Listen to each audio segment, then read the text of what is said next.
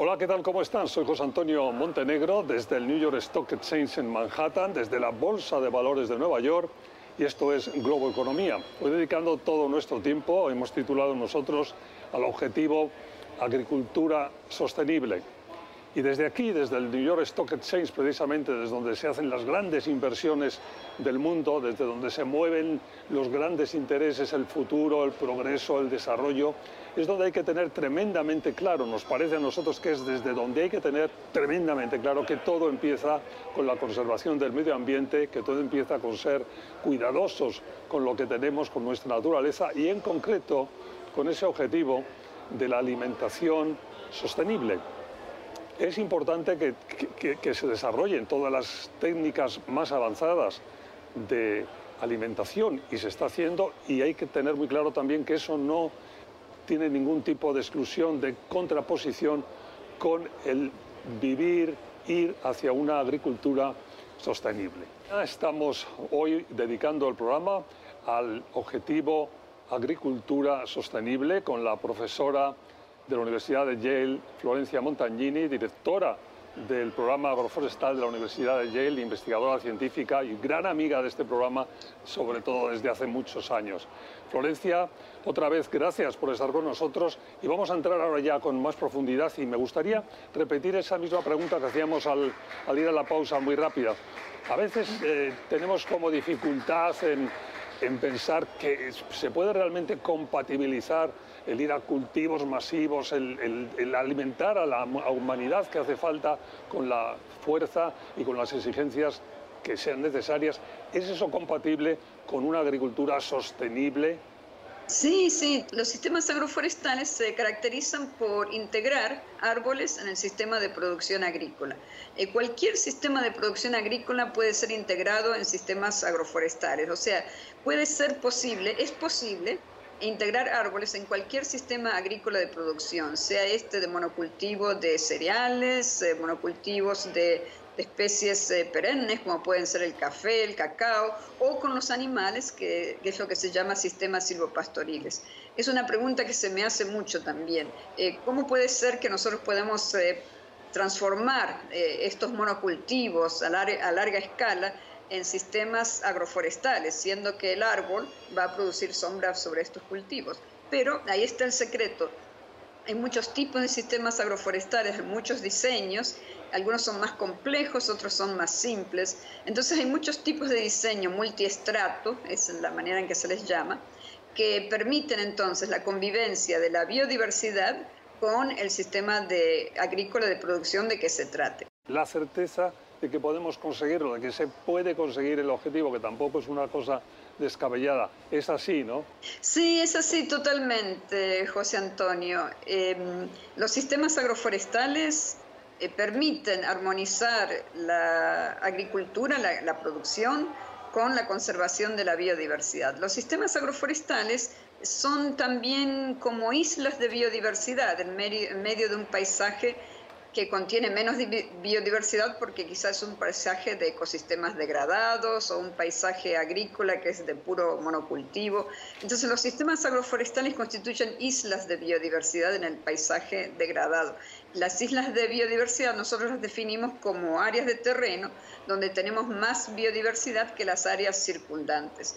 Esas islas de biodiversidad entonces proporcionan beneficios ambientales, como mencionamos un poquito antes, que es conservar la biodiversidad de, por ejemplo, depredadores, de animales, insectos que pueden ayudar a conservar la salud del ecosistema. Con eso eh, no es necesario aplicar tantos insecticidas. Déjame que salte ahí porque quiero pedirte ejemplos, casos prácticos, si pueden ser en nuestra región, en los que se vea con claridad este, esto que estamos diciendo. Exactamente, sí. En Misiones, en Argentina, la Universidad de Yale, hemos, eh, eh, em, eh, con la Universidad de Yale tenemos un convenio desde hace más de 30 años, estamos trabajando con ellos, en lograr sistemas agroforestales de yerba mate. Tú sabes que la yerba mate es ampliamente cultivada en el nordeste de la Argentina y en el sur de Brasil. Eh, y generalmente en monocultivo, pero el monocultivo tiende a degradar los suelos, hay mucho lavado de los suelos, mucha compactación, pero en sistemas agroforestales entonces la yerba mate se mantiene mejor defendida de las inclemencias del tiempo, de las sequías, eh, también, es, como, como te decía antes, no es necesario aplicar fertilizantes o aplicar herbicidas o aplicar insecticidas, entonces se logran sistemas orgánicos que al ser certificados permiten que el agricultor logre mejores precios en su producto. Y nosotros tenemos varios ejemplos, estamos trabajando con varias compañías privadas, con agricultores a pequeña y en gran escala, en misiones, en Argentina. déjame, déjame que salte ahí para subrayar un, algo que estás diciendo, que, que el punto económico es fundamental.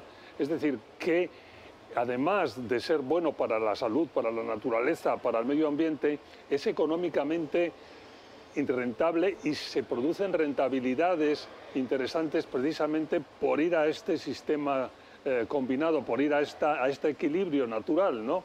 En, el caso de emisiones, tú me has explicado muchas veces que, que, es evidentísimo, ¿no? Porque no solamente fue un buen objetivo, sino que fue eh, muy rentable, ¿no? Y está siendo, vamos.